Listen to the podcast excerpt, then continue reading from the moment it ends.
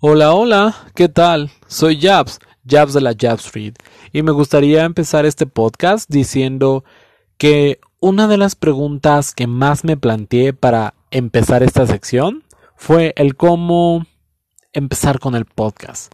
Y yo creo que uno de los temas más importantes es el hecho de decir que empecé muy general desde el universo, pero para evitar meterme en temas y datos que posiblemente no cuadren con la realidad, me enfoqué en un grupo específico, el de mi país, especialmente a mi nicho, jóvenes y adultos que alguna vez se pensaron lo mismo que yo. ¿Por qué a México no le va mejor? Esta pregunta no es mía. Esta pregunta en alguna ocasión un compañero de la universidad me la hizo. Y es que se había ofertado la posibilidad de ir a un congreso de los 20 países potencia del mundo, el G20. México, como sabrán, es un país que no está entre las 10 potencias más fuertes, pero sí está entre los 20 mejores. Esto aplica en todo, ¿eh? Mundiales, economía, poderío, tamaño, recursos, potencial, turismo y muchos otros factores que nos componen como globalización hoy en día. Pero es esta en la parte donde yo me dispuse a hacer una radiografía de mi país y creo que México no le va bien por tres motivos muy simples que se pueden erradicar desde uno mismo. Es aquí donde uno se plantea cómo puedo yo hacer para que a mi país le vaya mejor. Muy simple. El primer punto y super número uno es el hecho de decir que México tiene que desterrar del país sí o sí la frase el que no tranza no avanza. Fíjense muy bien, el que no tranza no avanza. La gente traca, la uña, lacra, ratera, ladrona, gañana, miserable, sin valores y muchos otros adjetivos más, tiene que irse. Esto con el sentido de dos puntos de vista. El primero es el económico y el segundo el social. ¿De qué le sirve a un emprendedor? Una base de ideas sólidas y una fortuna, ganas de trabajar con, con gente que cuente con todos los insumos, el capital para lograrlo, si no tiene la vida. Y sí, así como lo oye. Y esta es una frase bastante, bastante burda, pero es cierto, ¿de qué te sirve tener una cabeza de sueños, pero la ves a través de una mira de una bala. La verdad es que con eso no vale nada. Otro punto, y continuando, es que esto aplica para todos. No creas que por ser Carlos Slim, tú eres el único que se salva. Ni todos los negocios del mundo ni el apalancamiento de nadie puede salvarte. Esto es desde el punto de vista del empresario. Y yo creo que un caso muy sonado fue el de a mi gusto y a mi consideración debe de haber sido el mejor, si no es que entre el top 3 de los mejores empresarios en la historia de México, don Eugenio Garza Sada que fue citado por presidentes en libros por tener un crecimiento sin precedentes, un hombre genio y creador que iba detrás de empresas como Cuauhtémoc Moctezuma, una de las adquisiciones más importantes de las transnacionales y una empresa muy buscada.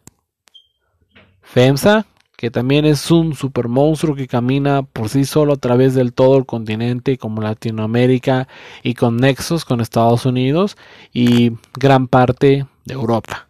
También como el TEC de Monterrey, una escuela de negocios que se ha enfocado en eso, pero que también ha impulsado otras universidades como lo son Anáhuac, Ibero y sobre todo que han tenido una participación en cuanto al influyentismo, a hacia donde ellos han querido liderar la educación privada en México. Pero este es un escenario Exactamente, este escenario es exactamente el mismo enemigo del país. ¿Lo adivinas? Muy simple, la inseguridad. ¿Por qué se hace énfasis? Porque es muy simple. ¿eh? En los países más ricos es donde hay más confianza de inversionistas y empresarios que sabrán trabajar muy bien con sus procesos para generar riqueza, empleos y bienestar. Caso Alemania, empresas que no dan un paso sin entregar confianza y saber que cada peso y dólar que traen se reparte y se busca un crecimiento fuerte. Se necesita también en sus organizaciones donde a través de modelos económicos gobiernos se encargan no de controlar ni de acaparar el mercado, sino de ser mediador, regular las malas prácticas y tener instituciones confiables con uñas, dientes, garras para imponerse a las empresas.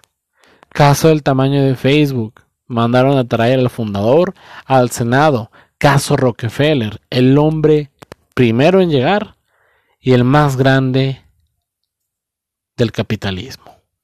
Bueno, también otro punto es en su gente. ¿Por qué? También que se tenga la certeza de que si faltó un trabajador es porque realmente tuvo un incidente de causas mayores en su persona. Que si yo dejo tirada una cartera o mi cartera en la calle, tendré la certeza de llegar a esa misma esquina y parada de autobús y encontrar una cartera con la misma cantidad de dinero exactamente donde la dejé. Esto, señores, a México es por eso por lo que no le va bien. Transmite inseguridad, pero inseguridad de todo tipo. No crean que la gente no viene a México porque la BBC, la DW o la CNN se la pasan haciendo reportajes del narcotráfico, sino de narcoseries que vemos en Netflix y se pueden ver por todos los países del mundo o novelas de Televisa que son exportadas a toda Europa, Sudamérica y Norte creyendo que así es como se logran los votos, los ranchos, las haciendas, los puestos importantes de este país. Porque México no da confianza y la inseguridad es totalmente lo opuesto. Pero en todo sentido, cuando una persona se sienta con otra y se siente insegura tan solo por estar con ella, puede ser por cualquier motivo, descortesía, por un tema inclusive que pueda afectarlos hacia su persona, por muy mínimo que sea, no se transmite confianza, se siente inseguridad. Y eso realmente nos habla de que son palabras totalmente opuestas. Se tiene que pensar en esto en todo sentido. Cuando un trabajador siente que lo van a correr porque el dólar subió, porque la economía americana anduvo mal, no se consiguieron las exportaciones deseadas y se tiene que haber corte de personal, eso es inseguridad. No hay seguridad laboral, no hay confianza de que un trabajador, sin importar que haya ido puntual a todas sus citas y entregado sus reportes justo a tiempo, por un factor tercero como es la economía americana que no tiene nada que ver con la mexicana en lo interior, termina siendo despedido. Cuando un patrón siente que sus trabajadores lo están robando, cuando sientes que los números y el negocio va bien, pero que no te están entregando las cuentas que son necesarias, aunque se te entregue como patrón el dinero que se está esperando o se está pactando, si no se entregan los números y no hay transparencia, esto se traduce en inseguridad, inseguridad del trabajador que por muchos otros motivos no va a querer aumentar o mejorar sus servicios, sus procesos, porque cree que su trabajador no le está dando la confianza y cuando no hay confianza se traduce en inseguridad. Pero bueno, también se traduce así por lo más mínimo. La inseguridad es totalmente opuesto a la confianza y yo creo que ese es el punto más claro que se tiene que dejar en este momento. México alguna vez estuvo en la situación donde se planteaba, y yo creo que mucha gente lo plantea, y muchos otros países en Latinoamérica inclusive, que no se necesita realmente aspirar a Estados Unidos para ser un país potencia, sino crear o creer también un propio modelo económico, político y social pero con sus propias bases, sus propias costumbres y tradiciones y su propia idiosincrasia como persona normal para lograr dar, ese salto, ese peso para el kilo que se traduce en, en frases como en el jugamos como nunca y perdimos como siempre. Una basurita no le hace daño a nadie que la tiremos en la calle. Es por eso estamos como estamos. Si a mí me va bien, los demás no me importan. Sí, pero los políticos roban más. Y la verdad yo creo que la frase que más ha afectado a este país es la que por muchos años fue el eslogan de la economía y la que rigió el crecimiento de Banjico. El que no atranza, no avanza. Continuando, también alguna vez Octavio Paz dijo en una ocasión que para que México fuera potencia o realmente aspirara a las grandes ligas, se necesitaba salir con hambre, pero hambre de deseo y de poder, de querer ganar. Al extranjero, ir a París, Nueva York, Europa, estas partes y bonitas ciudades de Norteamérica y conquistar las luces, esos escenarios, para traerlos un poco a México, mostrarles un poco, enamorar a la gente y que una vez que ellos muerden el anzuelo, obviamente, pues mostrarles un poco de la cultura. Esto podríamos decirlo que es un mandamiento, si se le quiere llamar de ese modo. Se ha visto, yo creo que este, esta parte que dice Octavio Paz se ha visto afectado por dos motivos, que es las políticas económicas que ha tomado el país, que es un tema para nada, nada menor, pero sí, sí es muy importante, y sobre todo el tema de la globalización, pero yo creo que ese es tema para otro podcast. Y yo creo que se puede hacer mucha énfasis en esos dos puntos. Continuando, al segundo punto, ¿por qué a México no le va mejor? Yo creo que no le va bien porque su gente no se la cree. Yo he hablado mucho con extranjeros, realmente he hablado con clientes, con profesionistas y con empresarios extranjeros y realmente la diferencia en mentalidad es esa que el mexicano no se la cree. Yo he visto que las personas se toman su trabajo, su rol, su puesto, su papel, su personaje en este teatro llamada vida muy muy en serio. Yo creo que los maestros, lo he visto, ¿eh? maestros extranjeros que han radicado en México y que he tenido la oportunidad de, de, de convivir con ellos, gente que se toma su trabajo muy en serio y buscan modelos de implementar cómo llevar el juego con el sufrimiento para que el alumno pueda aprender. Esa es una parte muy interesante sobre el hecho de decir que se habla de la paridad, ¿no? De que cómo lo haces también, ¿no? Con un modo didáctico, pero también que se sienta un poco la presión el sufrimiento de decir que ahí te da un poquito para que te quede clarito. El segundo es una frase, una, frase que, que se las paso al costo. También otro punto es el hecho de decir que los consumidores estarían dispuestos a pagar y poner de su bolsa un poco más con tal de mostrar la lealtad y que están a gusto con la empresa que por muchos años y por muchos meses les ha dado bastante, pero con la misma lealtad que se atreven a poner de sus bolsas un poco más cuando hay cambios de precio, las empresas se ven afectadas. Con la misma lealtad se atreven a demandarlas cuando hay desconexiones injustificadas o cargos no reconocidos. Yo creo que ese es un tema que también es muy importante. Y también otro punto es que los marines saben que la soberanía de un país depende de sus armas, está en sus manos.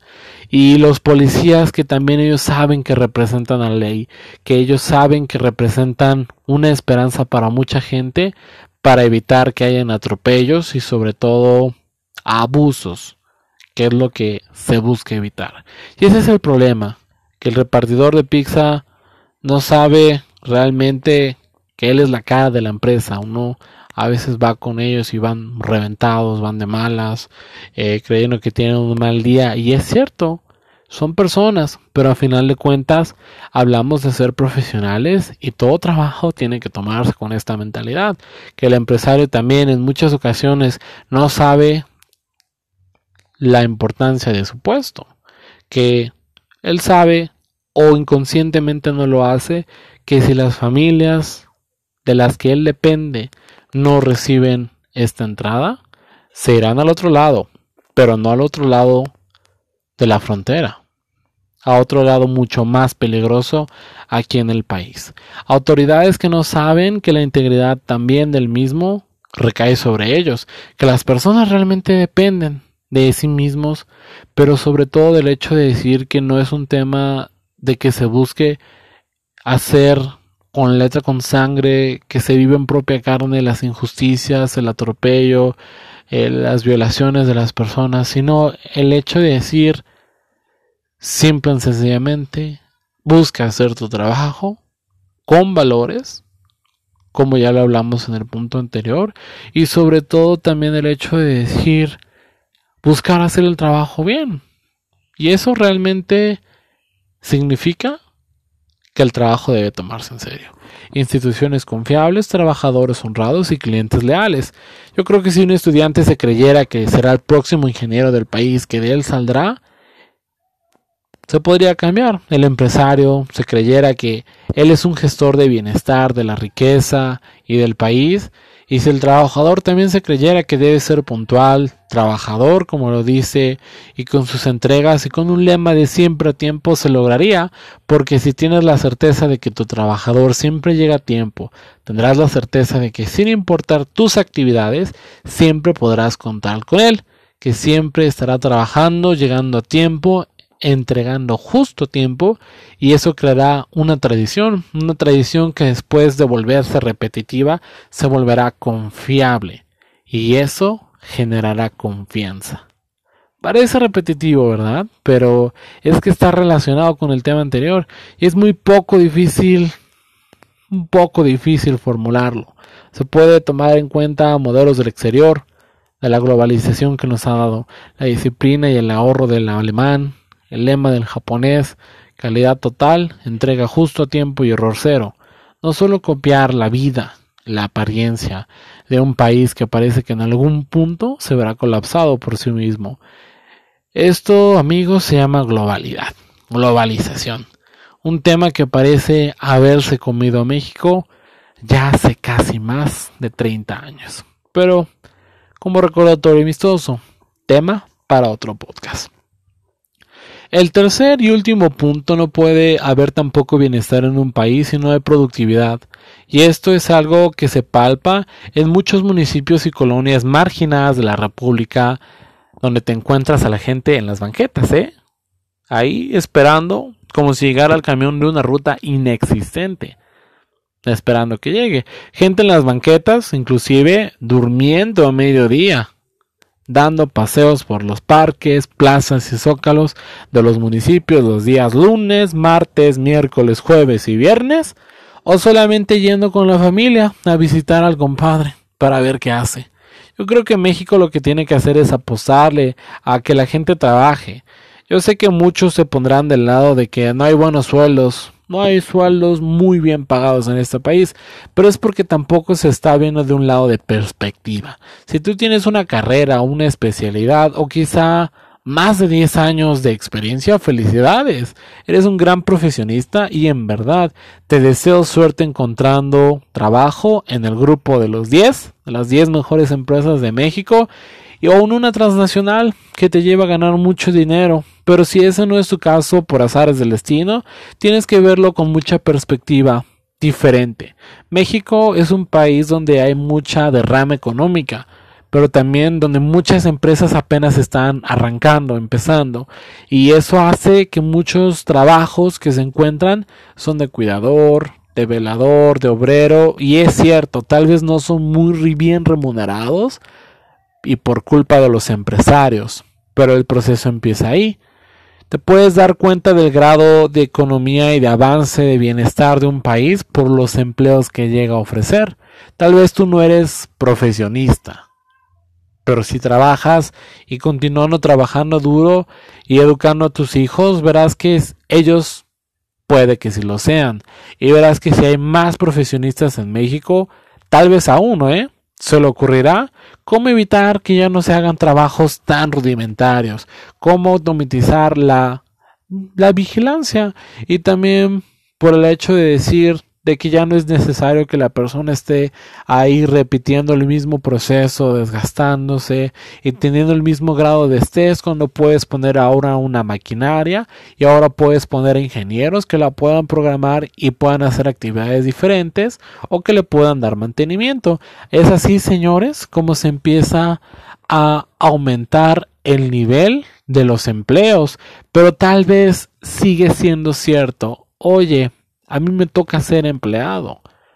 Esa es una parte que puede ser tal vez realidad, pero si tú sigues educando a tus hijos, a ti te tocó ser obrero, a tu hijo le tocará ser trabajador, a tu nieto con mucho esfuerzo y con mucha educación le tocará ser gerente y a tu bisnieto empresario o accionista y verás cómo poco a poco tu destino y el de tu familia y el de las empresas y el país cambia completamente. Yo entiendo que se habla de empleos bien pagados, pero también se debe de entender que el trabajador su meta es ofrecer, ofreces o productos o servicios. En este caso, un trabajador ofrece un servicio, pero también cuando tú lo ofreces y ya teniendo estos puntos, ahora te toca a ti sentarte y ver qué ofrece la empresa. Es una parte que es cierto, hay que, hay que ser también muy críticos como trabajadores y ver muy bien qué, qué ofrece la empresa. Porque se habla de todo tipo. Hablamos en muchas ocasiones de los municipios y hay municipios, la verdad, eh, que parece ser que tienen buenas empresas, alejadas, empresas transnacionales, donde la, la apuestan a la educación y parece ser que por temas de mentalidad o de puro gusto no terminan por despegar o terminan por explotar como realmente se planeaba en las tesis antes presentadas. Yo resumo estos tres puntos muy simple. Es cierto, yo creo que en México es un país donde puedes encontrar de la nada bolsones, partes de territorio donde no hay realmente nada de seguridad, donde yo creo que eh, es un mito, la vida no vale nada. Pero también yo creo que encuentra ciudades, en lugares del país, en inclusive en zonas turísticas donde la vida debería ser más institucional, pero aún así parece ser que con otro tipo de acciones no se termina generando confianza, termina inclusive habiendo igual o mayor inseguridad, aunque la vida valga, termina siendo una inseguridad diferente. Y sobre todo también el hecho de decir que hay que seguir esa parte de que tenemos que erradicar la inseguridad y sobre todo continuar trabajando para hacer este país sobre todo más productivo y también creérnosla, creérnosla de que yo soy la cara de la empresa, que yo puedo conseguir un cliente, que yo puedo evitar una demanda, que yo puedo hacer que un cliente se sienta contento, satisfecho, que recomiende a sus amigos y sobre todo que genere bienestar, porque si mi empresa crece, tal vez el día de mañana me toque a mí que a mí me asciendan o tal vez a mí que me contraten y a un familiar también, a un primo, un conocido. Sobre todo esa parte, que se genere una cadena, una cadena de bienestar. También yo creo que estos puntos realmente son los problemas que nos están afectando y nos pueden ayudar a cambiar un poco, pero también se pueden lograr. Yo creo que no es imposible.